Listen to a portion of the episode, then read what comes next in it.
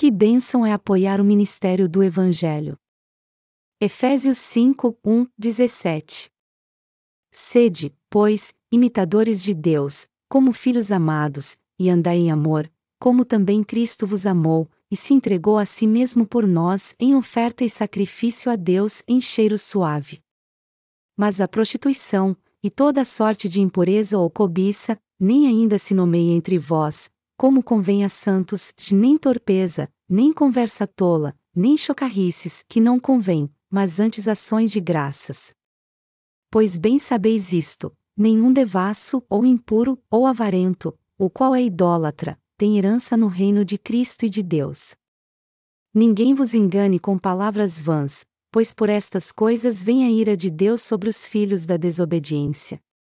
Portanto, não sejais participantes com eles pois outrora erais trevas, mas agora sois luz no Senhor.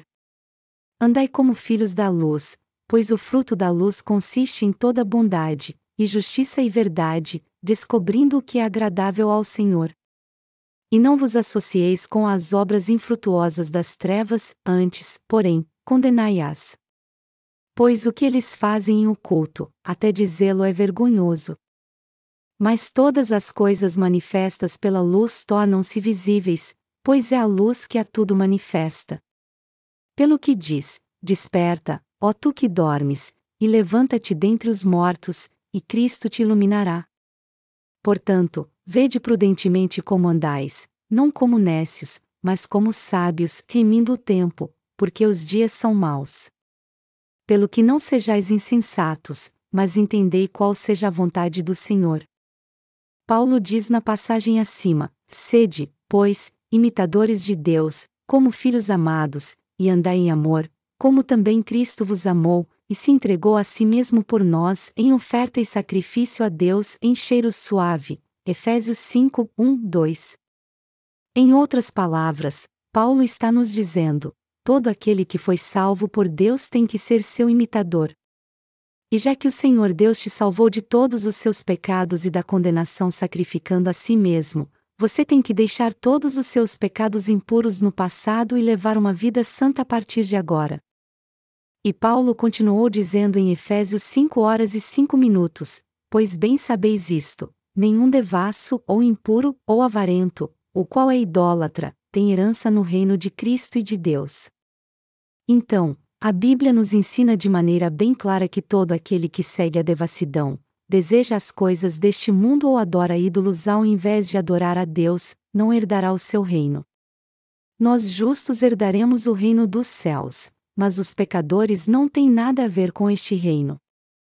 De fato, todos nós que recebemos a remissão de pecados crendo no Evangelho da Água e do Espírito vivemos na Igreja de Deus para servir a este Evangelho todos nós temos que entender e crer que Jesus Cristo entregou seu corpo como propiciação a Deus e aroma suave. Por isso, temos que deixar a ganância, a imoralidade sexual, a cobiça e a idolatria que havia em nossa vida no passado. Agora que nos tornamos filhos da luz, temos que confiar em Deus e servir ao Evangelho da água e do Espírito, levando uma vida digna dessa nova posição que ocupamos. É, por isso que a passagem bíblica deste capítulo exorta os justos a descobrir qual é a vontade de Deus e expor as obras infrutuosas das trevas, ao invés de fazer parte delas, porque é até embaraçoso falar das coisas que os pecadores fazem em segredo. Deus disse que não devemos nos associar com as obras infrutuosas das trevas. Não há nada mais terrível para os justos do que participar das obras da carne. Em outras palavras, Todo aquele que crê no Evangelho da água e do Espírito não deve mais voltar à sua vida do passado, pois isso não apenas será uma vergonha, mas também algo infrutífero. Isso significa que você jamais deve voltar às coisas do passado, buscar os prazeres carnais, e muito menos adorar ídolos novamente. As obras da carne são todas para exaltar o homem mais do que a Deus e para se preocupar mais consigo mesmo do que com Deus. É por isso que é muito embaraçoso falar sobre isso. Sendo assim, se há alguma coisa errada em sua vida, você tem que repreendê-la, retornar para Jesus, o Rei da Justiça, e ser transformado pela luz. O Senhor também nos ensinou a andar prudentemente, não como nécios, mas como sábios, remindo o tempo. Deus disse que se há alguma coisa errada em nossa vida, tudo será manifesto pela luz e repreendido por Ele. Se nós nos desviarmos e buscarmos os prazeres carnais, nós teremos que ser repreendidos, mesmo que já tenhamos nascido de novo. Assim, nosso coração será iluminado. Muitas pessoas ficam deprimidas quando são repreendidas por causa de suas falhas. Por outro lado, quando os justos fazem algo de errado diante do Senhor e, como resultado, são repreendidos na sua luz, nós reconhecemos nossas falhas e buscamos a sua justiça. Aí então somos levados a glorificar a Deus e ser gratos a Ele, pois nosso Senhor já apagou todos os nossos pecados com o Evangelho da água e do Espírito. Por isso, não há mais nenhuma condenação para nós. Porque trevas são trevas e luz é luz, se nós formos para as trevas, seremos repreendidos por isso, enquanto que, por outro lado, se tivermos fé na justiça de Deus, ela será recompensada. Apesar de nós crermos no Evangelho da água e do Espírito e buscarmos a justiça de Jesus Cristo, ainda assim é possível que levemos uma vida carnal sem nem mesmo percebermos. Este é o tempo em que as trevas vêm sobre nós. As trevas perseguem por muito tempo aqueles que querem permanecer firmes no Senhor. Por isso, é imprescindível que os santos de Deus e seus servos reconheçam suas falhas e voltem para a justiça do Senhor o quanto antes. Ao invés de tentarmos arrumar uma desculpa para nossas falhas, todos nós temos que reconhecê-la diante de Deus e viver confiando na sua justiça. Nós temos que buscar a justiça de Deus todos os dias da nossa vida. A justiça do Senhor já apagou todos os nossos pecados, e, portanto, nós não apenas nos tornamos filhos da luz por causa da nossa fé, mas também podemos viver confiando nela. O Senhor nos disse para remirmos o tempo. Está escrito em Efésios 5, 15 e 16: Portanto, vede prudentemente como andais, não como nécios, mas como sábios, remindo o tempo, porque os dias são maus. Porque cremos no Evangelho da água e do Espírito, nós não somente recebemos a salvação, mas também nos tornamos os justos filhos da luz. Por isso, de agora em diante devemos andar com sabedoria e remir o tempo para fazermos a obra do Senhor. É muito importante que todos nós entendamos qual é a vontade do Senhor. Se nós realmente recebemos a remissão de pecados crendo no Evangelho da água e do Espírito, devemos conhecer muito bem o tempo em que estamos vivendo. E já que o Senhor nos salvou, nós temos que pensar como vamos viver nessa terra o tempo que nos resta até o encontrarmos e o vermos face a face. Já que estamos neste mundo, temos que viver pela fé para que nossa vida aqui seja frutífera. Mas para conseguirmos isso, primeiro temos que entender qual é a vontade do Senhor em nossa vida. O Senhor colocou você e eu nessa terra com um propósito divino. Então, já que vivemos na presença de Deus aqui, é muito importante conhecermos a Sua vontade. Melhor dizendo, se vivermos mas não conhecermos a vontade de Deus, isso só significa então que não estamos levando uma vida de fé correta.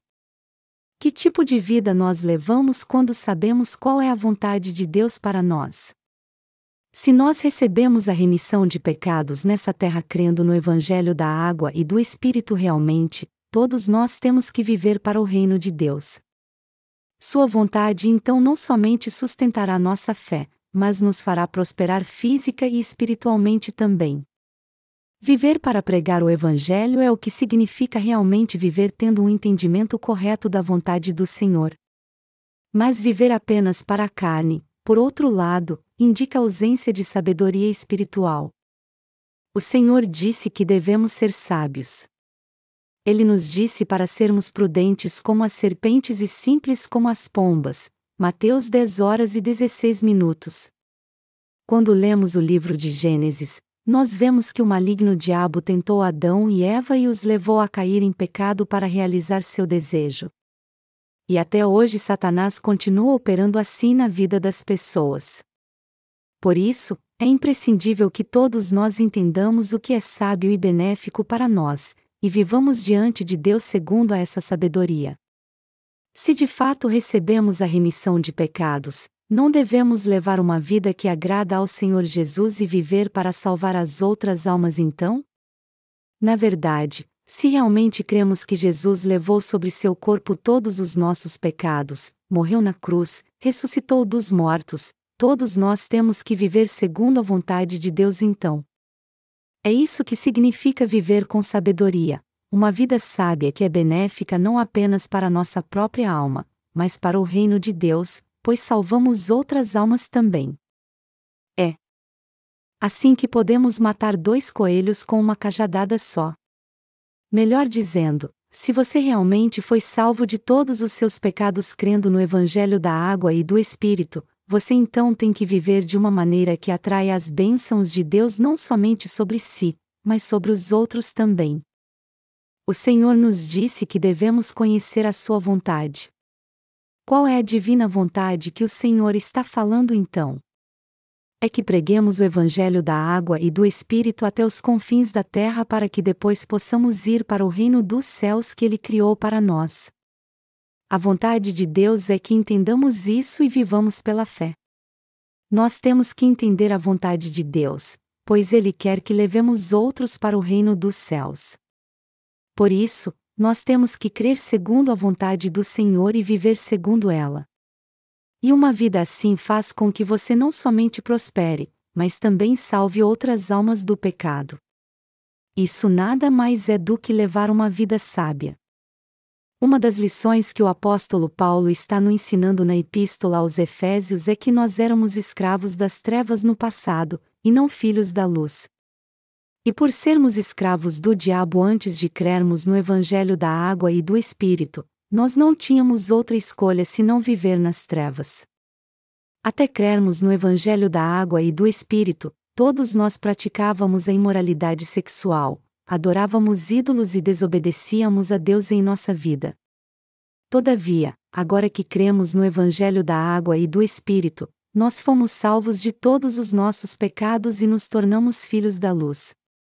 Portanto, por mais que às vezes caiamos e tropeçamos por causa das nossas fraquezas e falhas carnais, pelo menos nosso coração tem que manter a fé inabalável no Evangelho da água e do Espírito.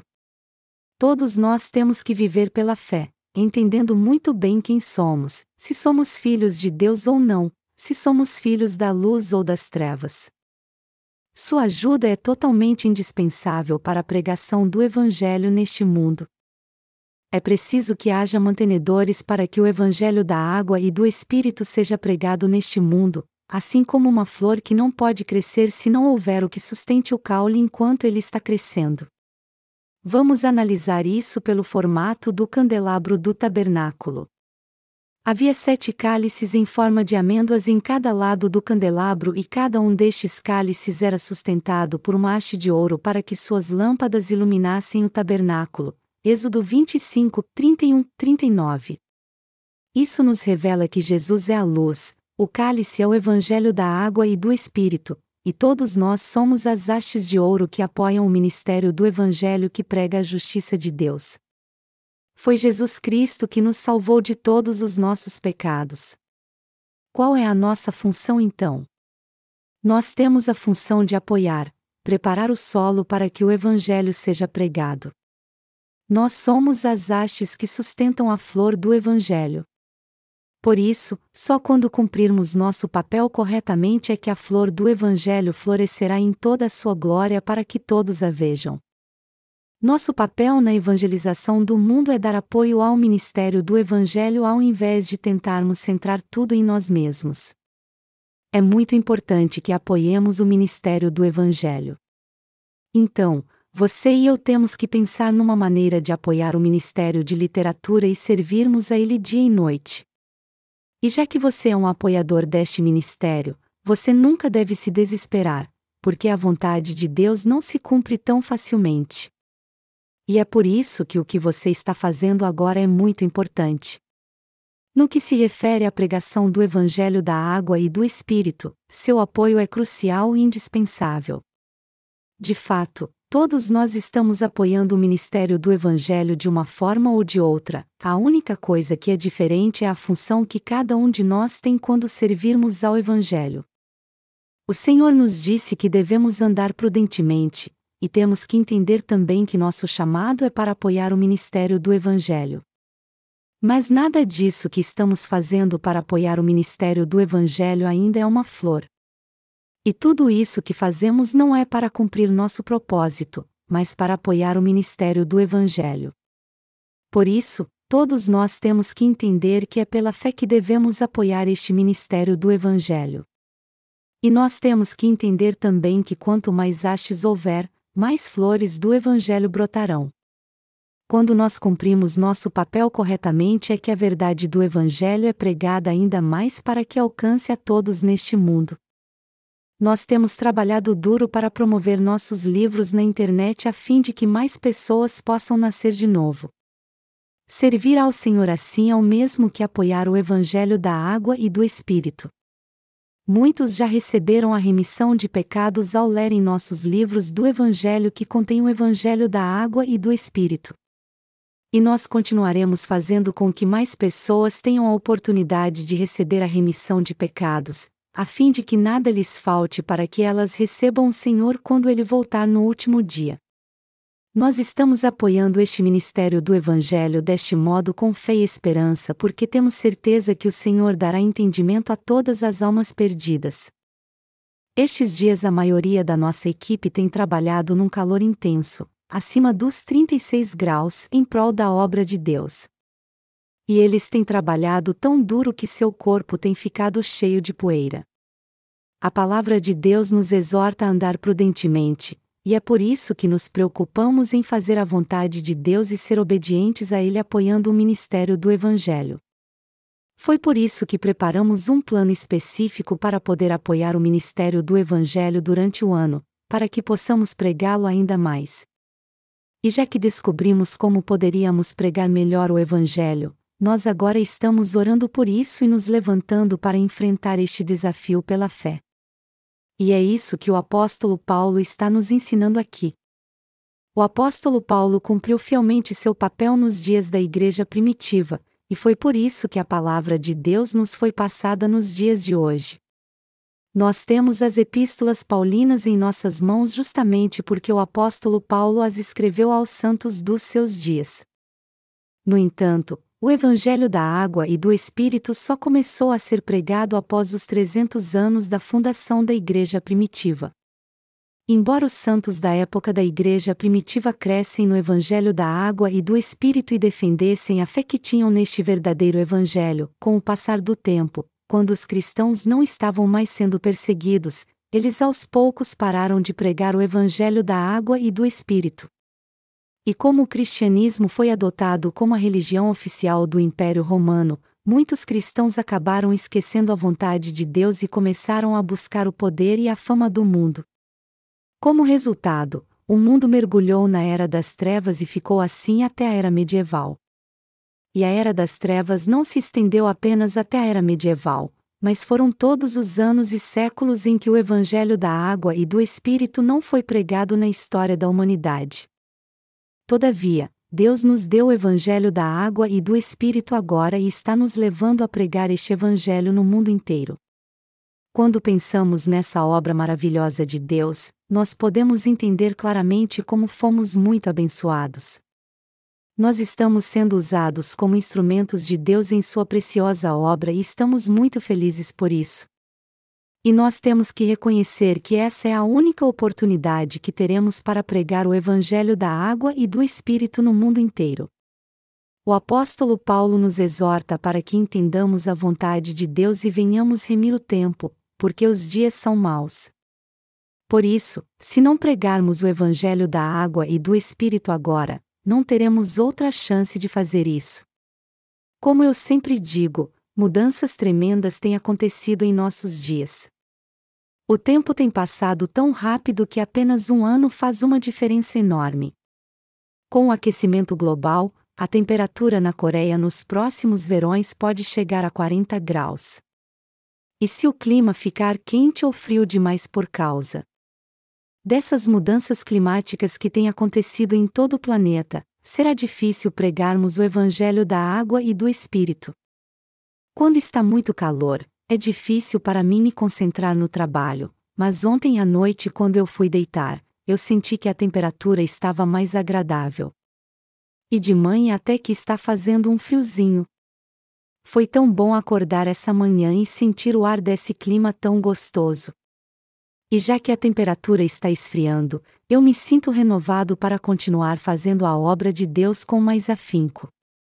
Quando está calor, eu fico pensando em como é difícil suportar uma temperatura tão desagradável, mas agora que está esfriando, eu posso me concentrar mais nas minhas tarefas e sou grato a Deus por ter me dado uma estação tão ideal para trabalhar. E já que estamos apoiando o ministério do Evangelho, você e eu estamos fazendo um trabalho muito importante. Nós estamos levando uma vida de fé entendendo corretamente a vontade de Deus, como Ele mesmo nos disse para fazermos. Apesar de estarmos apoiando o ministério do Evangelho agora, temos que fazer isso com mais empenho. É muito importante que você e eu cumpramos com afinco nosso papel de pregar o Evangelho. Não são apenas aqueles que pregam a palavra de Deus na linha de frente que fazem algo importante. De certa forma, pregar o Evangelho pode ser algo muito fácil. Então, se os servos de Deus não fizeram nada além de pregar a palavra e se recusarem a servi-lo de outra maneira, eles não estarão fazendo nada demais.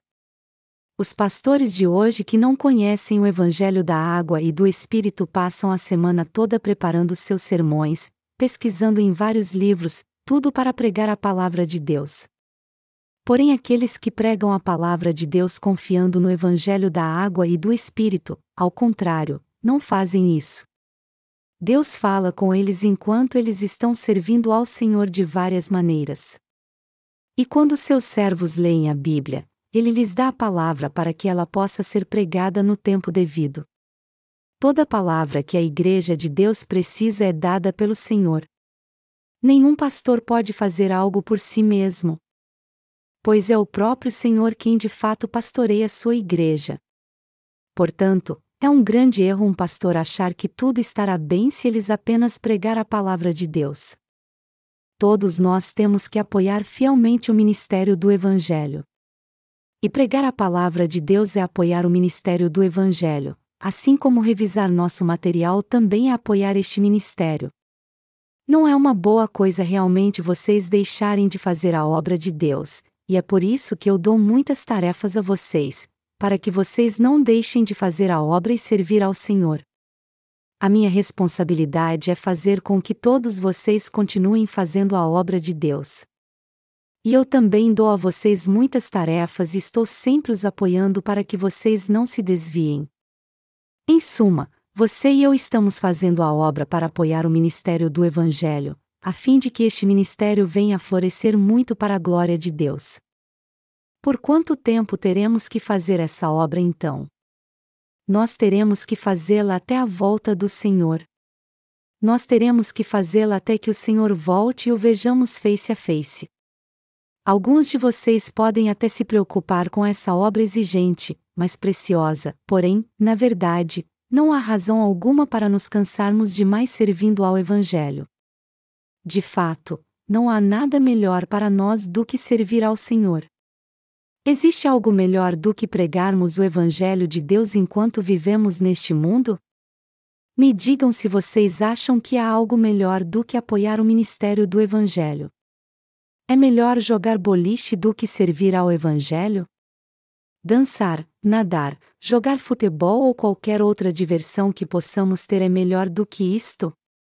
Não, não há nada melhor do que a obra do Evangelho que faz com todos recebam a remissão de pecados. As coisas deste mundo não têm importância alguma. As pessoas só se preocupam com a aparência e com as coisas deste mundo porque são muito tolas é importante termos o que é necessário para fazermos a obra de Deus e crescermos ao longo do caminho, se o Senhor permitir. Mas se alguém nos dissesse que só teríamos alegria em nossa vida se pecássemos, nossa vida seria completamente insuportável, e também não teríamos nenhuma alegria de ganhar dinheiro por ganhar. O Evangelho está sendo pregado porque nós estamos investindo o dinheiro que ganhamos com muito suor no reino de Deus, e é isso que faz nosso trabalho duro valer a pena. É algo muito importante que você viva para pregar o Evangelho da água e do Espírito, mesmo se você for jovem ou idoso. Um novo livro sobre a Epístola de Gálatas será publicada na próxima semana e será distribuída no mundo inteiro. E eu estou muito feliz com isso. Há muitos cristãos que não sabem como é errado confiar em suas orações de arrependimento para serem salvos, mas quando este livro for publicado e lido com sabedoria, eles entenderão que é algo muito paradoxal confiar nas suas orações de arrependimento. Eles também entenderão que muitos estão contra a verdade do Evangelho da Água e do Espírito. Se pudermos publicar alguns livros sobre este assunto, isso será muito recompensador, porque há muitos cristãos que estão enganados. A maneira correta de levarmos uma vida cristã justa é confiarmos no Evangelho da água e do Espírito e servirmos a Ele. Todos nós temos que perguntar a nós mesmos como é que podemos pregar o Evangelho no mundo todo e usar o dinheiro suado que ganhamos para este fim. Até hoje tem muita gente neste mundo que se preocupa com o que vai comer ou beber, mas, diferentemente deles, nós sempre pensamos em como podemos pregar o Evangelho em todo o mundo. Essa é a vida que vale a pena. Embora seja muito duro para o nosso corpo o que estamos fazendo agora, essa é uma obra abençoada aos olhos de Deus. Os servos de Deus que caminharam na sua presença há muito tempo atrás também pregaram essa palavra e serviram a este Evangelho como nós estamos fazendo hoje. Paulo, por exemplo, Escreveu muitas epístolas para várias igrejas, da igreja de Éfeso a de Tessalônica. Quando eu assisti às últimas Olimpíadas que aconteceram na Grécia, eu vi algumas filmagens que fizeram na Turquia e na região do Mediterrâneo. Todas as sete igrejas mencionadas no capítulo 1 de Apocalipse, de Éfeso a Esmina, Pérgamo, Tiatira, Sardes, Filadélfia e Laodiceia ficavam nesta região, mais especificamente a oeste da Turquia. Há muitos sítios históricos da época da igreja primitiva ao redor dessa área. Logo, quando eu vi alguns destes sítios na televisão, eu pensei: nossos pais da fé pregaram o evangelho para pessoas daquela região, mas infelizmente não restou nada. Daquelas igrejas. O que aconteceu? Por que o evangelho da água e do Espírito desapareceu totalmente daquela região? Havia doze apóstolos de Deus, mas mesmo entre aqueles que aprenderam com os apóstolos, havia muitos que perderam sua verdadeira fé. Dos doze discípulos de Jesus, quem teve a vida mais longa foi o apóstolo João. Este apóstolo testificou do verdadeiro Evangelho da Verdade em suas três epístolas. Ele disse que nossa salvação não vem somente pela água e pelo sangue, mas pela água, pelo sangue e pelo Espírito, 1 João 5, 6 e fim 8. Nossa salvação foi totalmente realizada pelo próprio Deus. O apóstolo João testificou claramente que Jesus Cristo, o Filho de Deus, veio a essa terra e nos salvou pela água, pelo sangue e pelo Espírito. Jesus é o próprio Deus, nosso Criador e Salvador. Ao vir a essa terra, ele levou todos os nossos pecados ao ser batizado por João Batista, morreu na cruz por nós, ressuscitou, e assim salvou a todos nós que cremos nessa verdade. Deste modo, o apóstolo João testemunhou completamente a verdade da salvação. Mas com o passar do tempo, este evangelho desapareceu. Então, a era das trevas continuou até o dia em que o evangelho da água e do Espírito foi revelado a você e a mim. Agora, nós é que cremos no Evangelho apostólico da água e do Espírito e servimos a ele. Se o livro de Atos estivesse sendo escrito até hoje, você e eu seríamos descritos como discípulos de Jesus Cristo. A palavra apóstolo significa aquele que é enviado por Deus. Deus enviou você e a mim a este mundo. E por ter nos salvado de todos os pecados do mundo através do Evangelho da água e do Espírito, ele nos tornou filhos da luz e nos enviou ao mundo todo para pregarmos este Evangelho. É por isso que nós somos abençoados. Aos olhos de Deus, ninguém mais além de você e de mim são os apóstolos dos dias atuais. Mas alguns de vocês podem até perguntar: por que eu deveria me alegrar, já que não me resta mais nada a fazer senão a obra de Deus durante toda a minha vida? No entanto, nada mais justo que você, que é um servo fiel de Deus, se dedique à tarefa que Deus lhe confiou. Eu sou muito fiel à obra que me foi confiada. Eu não apenas prego a palavra de Deus, pois ao terminar meu sermão, eu troco de roupa e vou fazer trabalhos manuais. Não é vergonha alguma usarmos roupas simples para fazermos trabalhos manuais. É assim que você também apoia a obra do Evangelho. Como as sementes das rosas se espalham por todo o mundo para que novas rosas venham a nascer, o mesmo acontece na pregação do Evangelho. Portanto, sempre que fizermos alguma coisa, temos que ser proativos e atentos, não importa qual seja a nossa tarefa.